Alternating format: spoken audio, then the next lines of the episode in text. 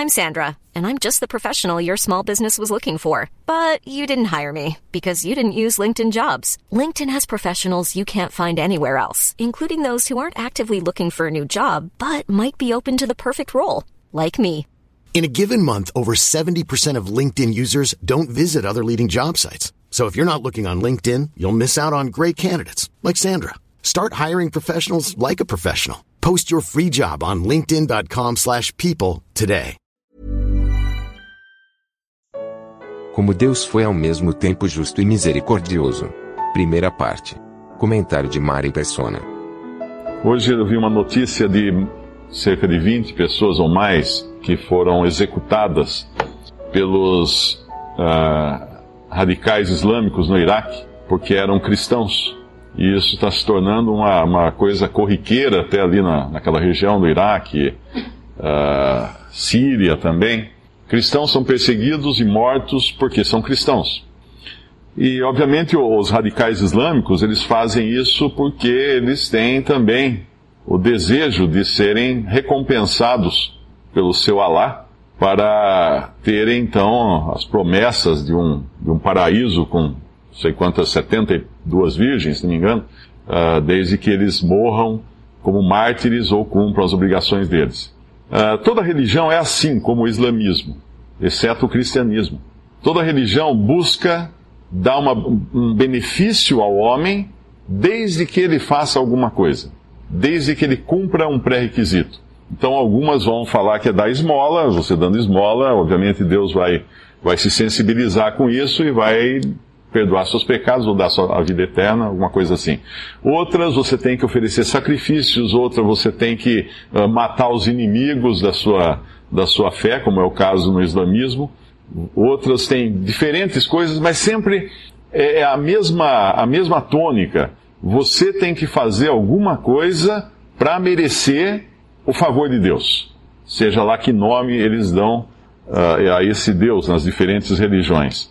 Então, no fundo, todas as religiões uh, incentivam o homem a serem egoístas, a pensarem na, em livrar a sua própria, sua, sua, seu próprio problema. Não importa se eu vou fazer isso dando a esmola para o pobre, ok, eu dou a esmola para o pobre, mas na verdade lá no fundo eu estou fazendo isso porque aí eu vou livrar os meus pecados, eu vou diminuir meu karma, vou reencarnar menos vezes, né, para aqueles que acreditam em reencarnação, ou talvez eu vou matar um cristão, porque isso vai contar pontos na coronha da minha, da minha, da, do meu, da minha arma eterna, onde vai ficar uma marca lá de quantos cristãos eu matei, e Allah vai ficar muito contente comigo. E, e todas as religiões são isso, na verdade, levam a pessoa a um sentimento egoísta de busca de recompensa independente do que vai custar essa, essa busca da, da recompensa. Algumas vão parecer que estão fazendo bem para a humanidade, outras vão ficar claramente, mostrar claramente que não, não estão fazendo bem nenhum, estão fazendo apenas uh, matar pessoas ou perseguir pessoas, como é o caso que nós estamos vendo todos os dias nas páginas do, dos jornais dessa, desses radicais islâmicos. Mas qual, a, qual é a, o cristianismo então? Qual é a, a tônica do cristianismo? É uma pessoa, o cristianismo está fundamentado numa pessoa, que é Deus e homem, o Filho de Deus feito homem. E para a gente ver um pouco mais sobre isso, e o que essa pessoa fez, nós vamos abrir em Lucas capítulo 4.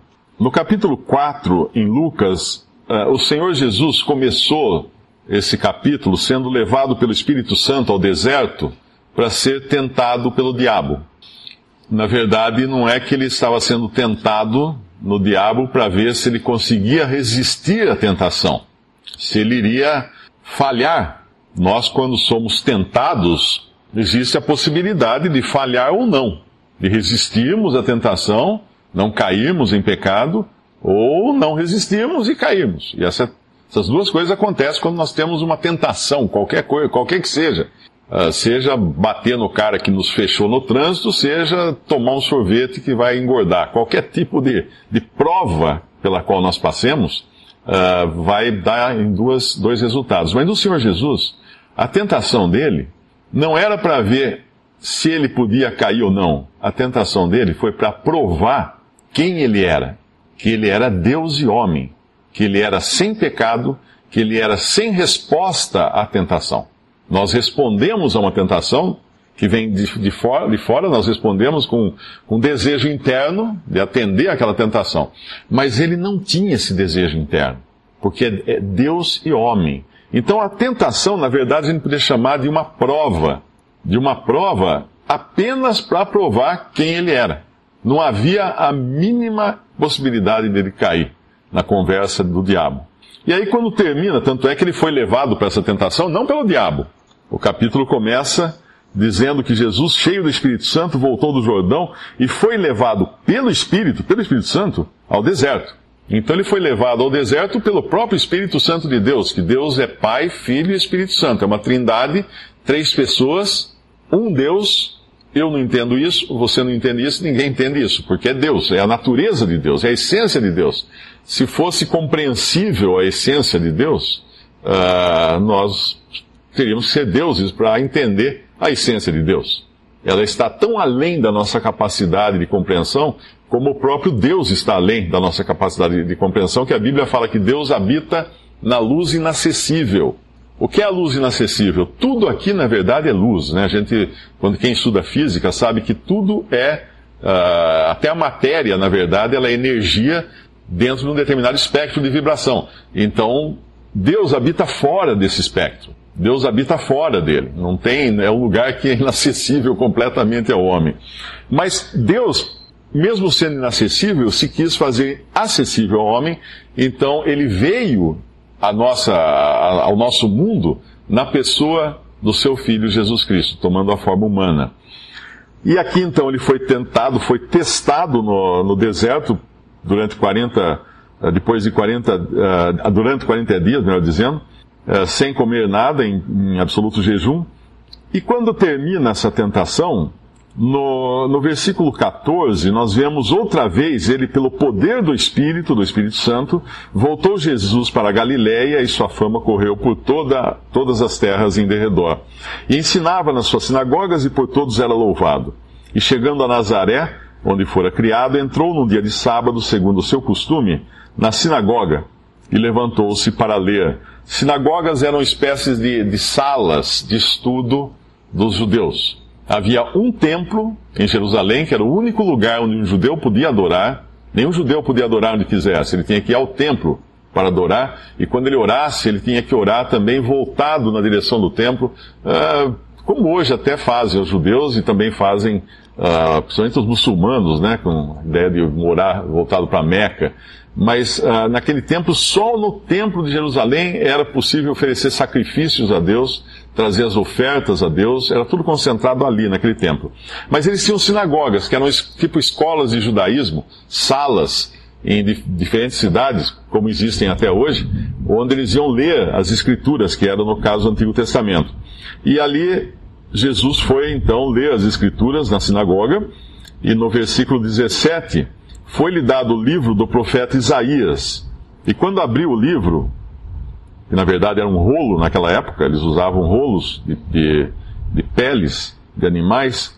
Quando abriu o livro, achou o lugar em que estava escrito: O Espírito do Senhor é sobre mim, pois que me ungiu para evangelizar os pobres, enviou-me a curar os quebrantados do, do coração a apregoar liberdade aos cativos e dar vista aos cegos, e pôr em liberdade os oprimidos e anunciar o ano aceitável do Senhor. E cerrando o livro e tornando-o a dar ao ministro, assentou-se e os olhos de todos na sinagoga estavam fitos nele. Ele lê uma passagem do profeta Isaías, escrita 700 anos antes da vinda de Cristo ao mundo, e nessa passagem Deus promete libertação ao povo de Israel. Nós devemos sempre entender que Deus escolheu um povo no passado uh, como se fosse uma, uma amostragem da raça humana.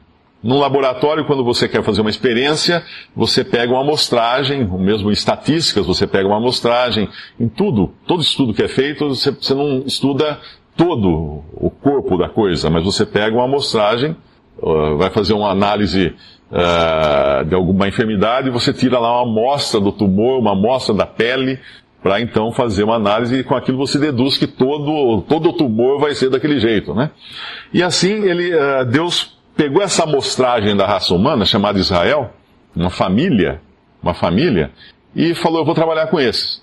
E Deus deu a esse povo leis, leis, a lei, que era a lei, os dez mandamentos e várias leis também, mais de 300 preceitos junto, junto com essa lei, que eram a maneira que Deus esperava que o homem se comportasse. Mas não demorou muito, aliás, enquanto Moisés recebia a lei, que inclusive condenava a idolatria, o próprio povo de Moisés em cima do Monte Oreb, o próprio povo embaixo do Monte Oreb já estava fazendo os bezerros de ouro e adorando aqueles ídolos de ouro. E então eles já estavam culpados, até no momento em que Moisés desceu do, do monte com as tábuas da lei, já estavam culpa, culpados. E assim foi com todo o tempo em que Deus tratou com esse povo, em muita paciência, disciplinando às vezes, tendo que pegar os inimigos desse povo, jogar contra o seu povo de Israel para discipliná-los, como, como a gente disciplina um filho quando erra, quando faz alguma coisa errada. Deus fazia isso através de nações inimigas do povo de Israel. Mas nada adiantava.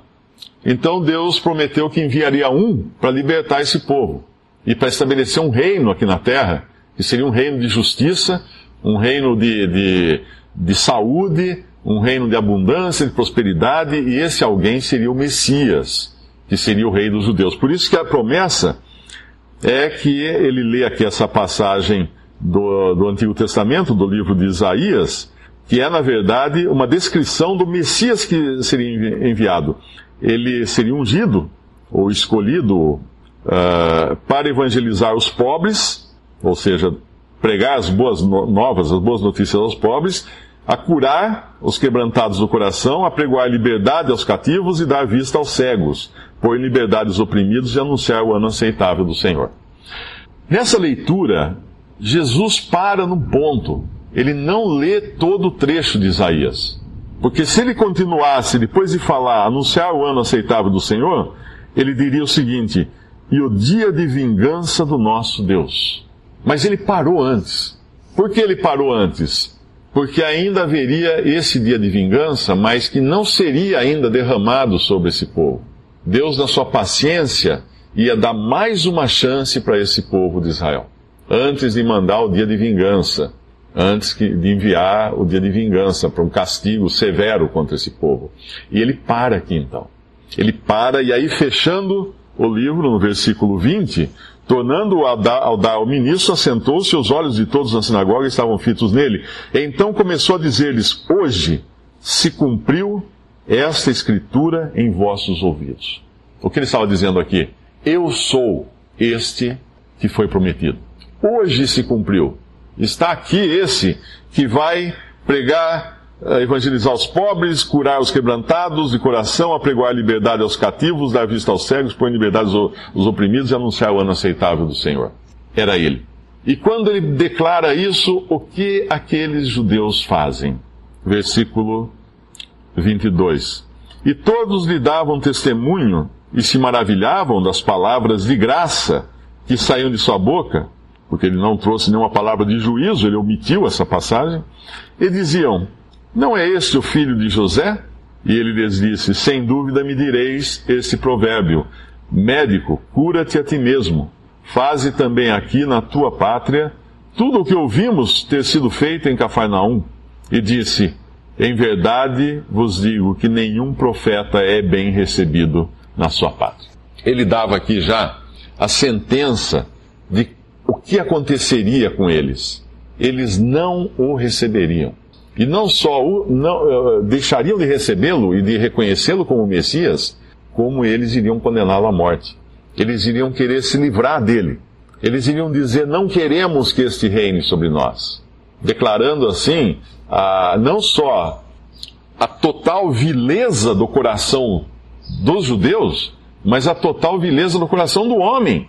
Porque quando o homem caiu em pecado no jardim do Éden, que Deus deu uma ordem, qual foi a tentação de Satanás?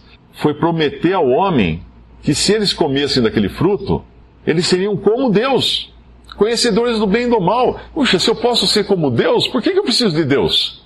E assim o homem quis ser como Deus, ou seja, livre de Deus, livrar-se de Deus, livrar-se de alguém acima de si mesmo que o controle, que o dirija, que, que o proteja, que cuide dele, Todo homem tem no coração esse espírito de autossuficiência. Pega uma criança de dois anos, dê a mão para ela para atravessar a rua, a primeira coisa que ela vai fazer é tentar soltar a mão. Ela quer atravessar sozinha. E nós vamos passar o resto da vida querendo fazer as coisas sozinhos.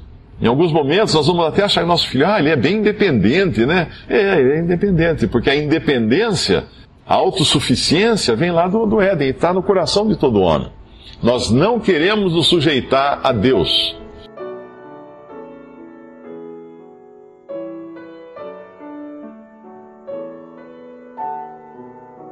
Visite respondi.com.br. Visite também 3minutos.net.